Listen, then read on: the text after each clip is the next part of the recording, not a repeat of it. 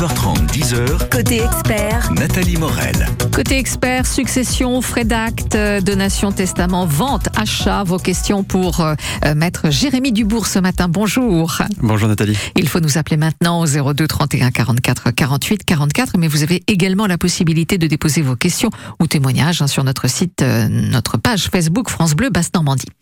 Bon, alors, on va euh, démarrer cette émission par l'audit énergétique. Alors, c'est vrai qu'on en parle beaucoup, beaucoup, beaucoup, beaucoup, mais euh, ça vous concerne aussi, vous notaires, puisque c'est en- entré en vigueur le 1er avril, un DPE un peu plus complet. C'est ça, effectivement, on en parlait depuis un certain temps. On attendait euh, les arrêtés d'application, mais là, ça y est, c'est entré en vigueur le 1er avril, et donc maintenant, c'est obligatoire. Euh, donc effectivement, ça ressemble un peu au diagnostic de performance énergétique qu'on appelle DPE, et qu'on connaissait déjà, qui est applicable pour toutes les ventes de biens immobiliers, mais là, c'est euh, un peu plus détaillé. Ça s'applique à, à la vente des passoires énergétiques, donc Mhm. c'est-à-dire les biens qui sont classés en F ou G. Donc, les, les ventes qui sont concernées, F, G uniquement pour le moment, mais le moment, euh, pour le moment. C'est ça, parce que on va passer bah, pour les logements qui sont euh, classés en E, ça va être à partir du 1er janvier 2025, Mhm. et après, ben, ceux classés en D en- en 2034. Bon, ça laisse un petit peu de temps, et puis la loi peut changer d'ici là. Mhm. Il- vaut mieux peut-être euh, imaginer quel, euh, quel est le classement de son logement déjà, avant même euh, l'idée de vendre peut-être d'ici quelques temps? Bah, de toute façon, à partir du moment où on a envie de vendre, euh, ce qui est pas mal, c'est de faire les diagnostics immobiliers. Mhm. Donc, il y aura le DPE dedans, et là, vous verrez le classement. Est-ce que vous êtes en AB, c'est- etc.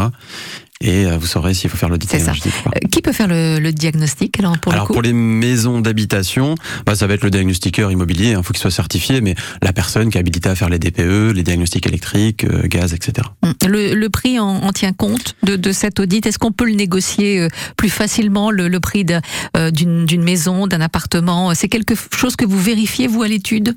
Bah effectivement, enfin un logement qui va être considéré comme une passoire énergétique, la- l'acquéreur va négocier le prix forcément parce qu'il y a des travaux euh, assez lourds à prévoir. Mhm.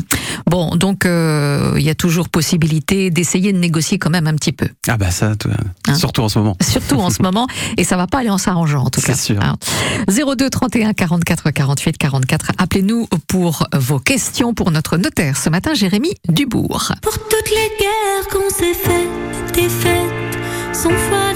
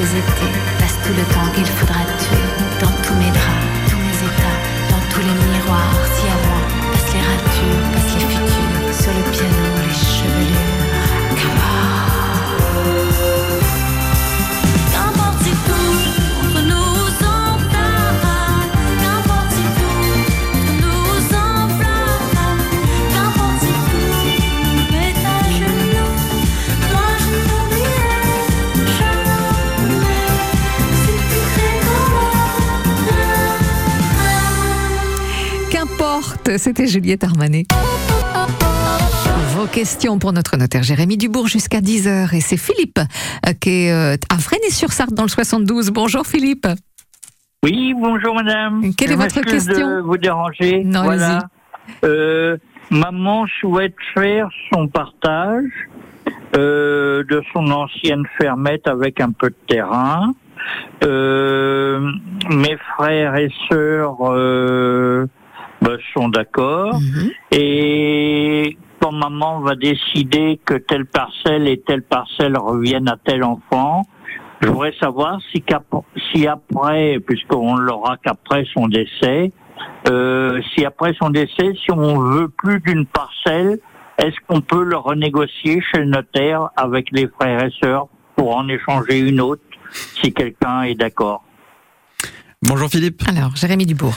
Euh, Bonjour, donc, monsieur. si j'ai bien compris, votre maman elle veut faire ce qu'on appelle une donation partage, c'est-à-dire qu'elle veut répartir euh, Oui. bah, ses biens entre euh, ses différents enfants. Quoi. Donc Oui, une fois que ça. cet acte-là va être signé euh, à son décès, bah, effectivement, chacun des frères et sœurs se retrouvera complètement propriétaire des biens qui leur auront été Voilà, euh, attribués. Et euh, bah, Oui. le principe, c'est que non, c'est-à-dire qu'une fois que c'est attribué, c'est attribué. Si vous voulez rééchanger avec les frères et sœurs, bah, il faudrait euh, bah, faire un acte d'échange, par exemple. Euh, Oui, voilà, mais il faut, après. des, faut échanger des, des biens de même valeur, quoi, ou sinon il y aura une somme Oui, bah oui, oui, pour oui. dédommager le, frère ou le Voilà. frère ou la sœur. Quoi. Oui, redonner un peu d'argent si la parcelle. euh, C'est ça. Voilà.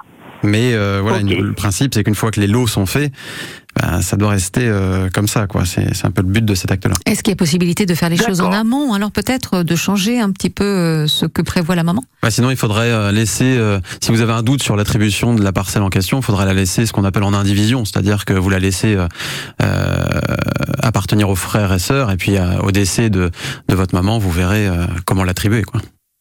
Oui, Mhm. d'accord. Bon, ben, je vous remercie beaucoup. C'est. on, on a répondu à peu près correctement à votre question, Philippe Oui, oui, oui, tout Bon, à fait, tout à fait, euh, madame. Bon, vous avez dû, vous, devez avoir chaud là, à Fresnay-sur-Sarthe, hein oui, Ah. ça commence. Ça commence. Bon, bah mettez-vous à l'abri. Voilà. Merci à vous, Philippe. Au revoir. Merci. Madame. Au revoir. Bonne journée à vous. Au revoir. Euh, Jérémy Dumour, quand on achète un bien, le notaire doit-il être choisi par le vendeur ou l'acheteur? Bah alors le chacun peut prendre son notaire. Euh, chez nous, c'est le c'est le notaire du vendeur qui va euh, qui va mener le dossier, qui va recevoir l'acte, mais la- l'acquéreur peut très bien choisir son notaire. Et Donc on peut venir avec deux notaires. Enfin, on, oui, peut tout à fait. chacun, Chacun, son peut notaire. avoir son, son notaire et la globalité des frais euh, sera répartie entre euh, le notaire vendeur et le notaire acquéreur. En gros, ça coûtera pas plus cher pour euh, l'acquéreur qu'a pris son propre notaire. Mhm. 02 31 44 48 44. Nous aurons une prochaine question d'Antonio Giberville. Normandie accessible. La différence est une force. Euh, moi, mes principaux handicaps euh, bah, sont invisibles hein, euh, pour une personne qui me croise et qui ne me connaît pas. Pour changer notre regard sur le handicap. Pour une Normandie inclusive. Et puis on a aussi ces livrets que l'on appelle des livrets FALC, faciles à lire et à comprendre, euh, pour tout ce qui va être handicap mental. Normandie accessible. Le samedi et le dimanche À 8h35, et sur francebleu.fr. donnez votre sang. Un geste solidaire et indispensable En association avec l'établissement français du sang. et France Bleu Normandie. Donnez votre sang ce jeudi 15 juin dans l'Orne, à Alençon, établissement français du sang. On est 25 rue de Fresnay, c'est jusqu'à 13h30. Et puis euh, demain, à Caen, hôtel de ville, euh, esplanade de Jean-Marie Louvel entre 16h et 19h30. Continuons à relever le défi des 10 000 dons de sang collectés par jour. La mobilisation des donneurs de sang est toujours nécessaire. Rendez-vous pour un don dès maintenant sur dondesang.efs.santé.fr ou l'appli Don de sang. 9h, 10h, Côté expert, nos spécialistes répondent à toutes vos questions. au 02 31 44 48 44. Question pour notre notaire ce matin, Jérémy Dubourg, jusqu'à 10h, succession, frais d'acte, donation, testament, vente, achat, tout ce que vous souhaitez, 02 31 44 48 44. Florent Pagny, bienvenue chez moi.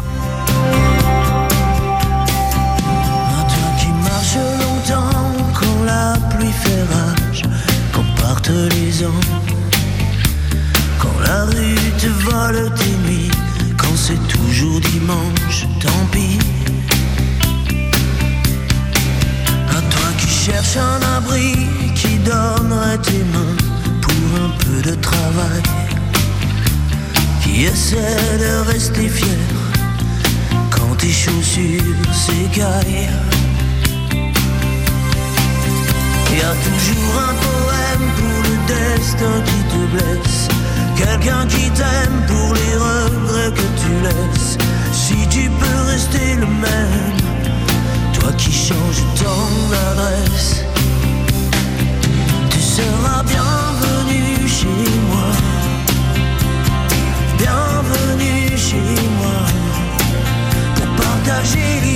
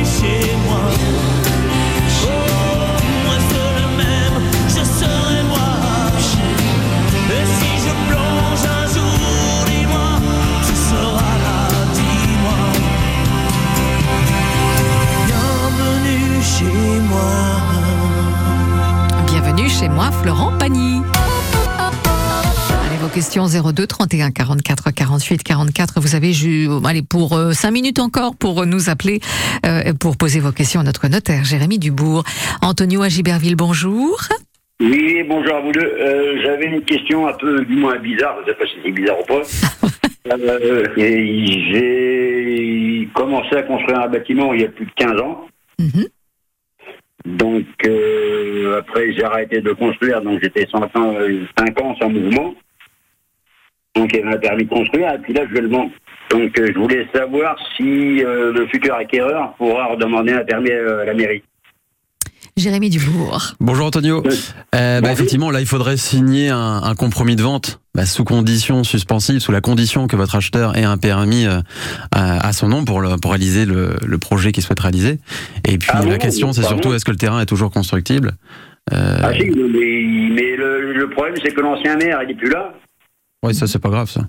Euh, donc, euh, parce que moi, à l'époque, j'avais fait affaire avec euh, Maître Gilbert à Yves-Rosy, je sais pas si vous connaissez. Oui, oui, de nom, oui. Donc voilà, donc euh, il- là, je viens de récupérer l'acte de propriété et tout, je l'ai mis en vente. Et donc, je voulais savoir si le futur acquéreur, il- s'il achète le terrain, est-ce qu'il aura. Mais je pense que oui. Il y a un terrain, du moins, il y a un permis de construire qui a été établi sur le site. Donc, le bâtiment il est, il est presque achevé. Donc, je pense pas qu'ils peuvent refuser. Quoi. Oui, non, mais le mieux, c'est de signer un compromis de vente, que l'acquéreur mette en condition bah, la possibilité de réaliser l'opération qu'il veut, qu'il veut faire. Et Bah, puis, euh, après, s'il a l'autorisation, euh, bah, vous signerez l'acte de vente définitif et il n'y aura Ça- pas de difficulté là-dessus. Ça va être fait, ça va être fait à la fin du mois le compromis. Donc euh, je l'ai mis dans une agence, donc euh, Donc, a priori, il n'y a pas de souci. Non, non, bah, c'est juste la question de savoir si le, le terrain est toujours constructible, mais euh, de toute façon, il y aura les, il y aura le compromis qui sera signé sous, pour protéger l'acheteur, pour qu'il puisse mener à bien son opération, et ça posera pas de difficulté. Bon. ouais, bah, donc, le terrain est toujours constructible, donc oui. Donc, bon, il y aura- bah, donc, il n'y a pas de souci, Antonio. D'accord? Bon, voilà, non mais je voulais avoir deux confirmations, quoi. C'est Eh ben, vous l'avez. voilà. Ouais, Merci à vous. Bonne journée à Giverville. Bonne journée, au revoir. Au revoir. Jérémy Dubourg, comment se déroule la signature du compromis de vente Et quel délai entre la signature du compromis et l'acte définitif? Alors, il n'y a pas de délai de principe, enfin, la loi prévoit pas de délai.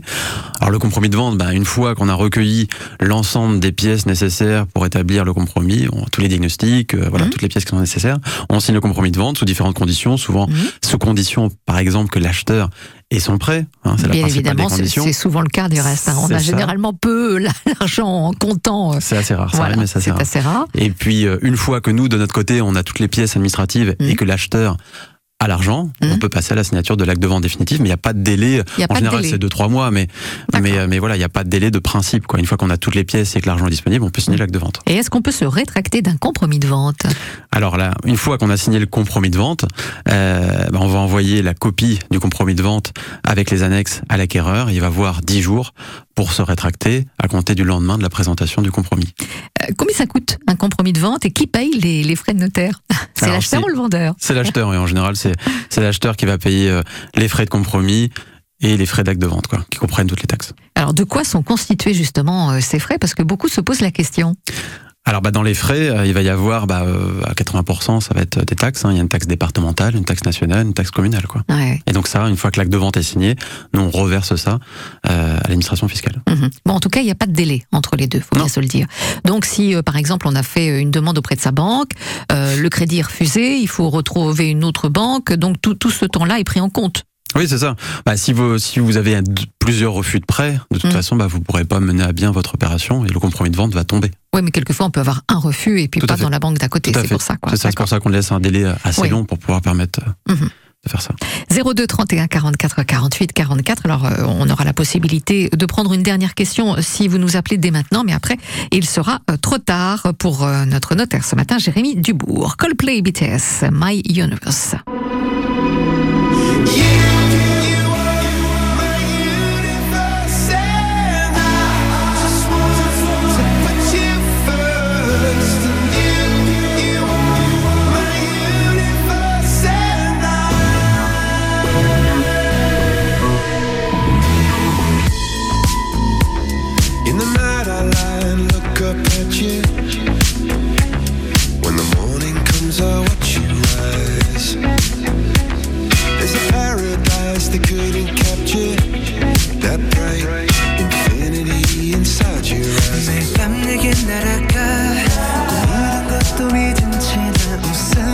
Gentleman. Now.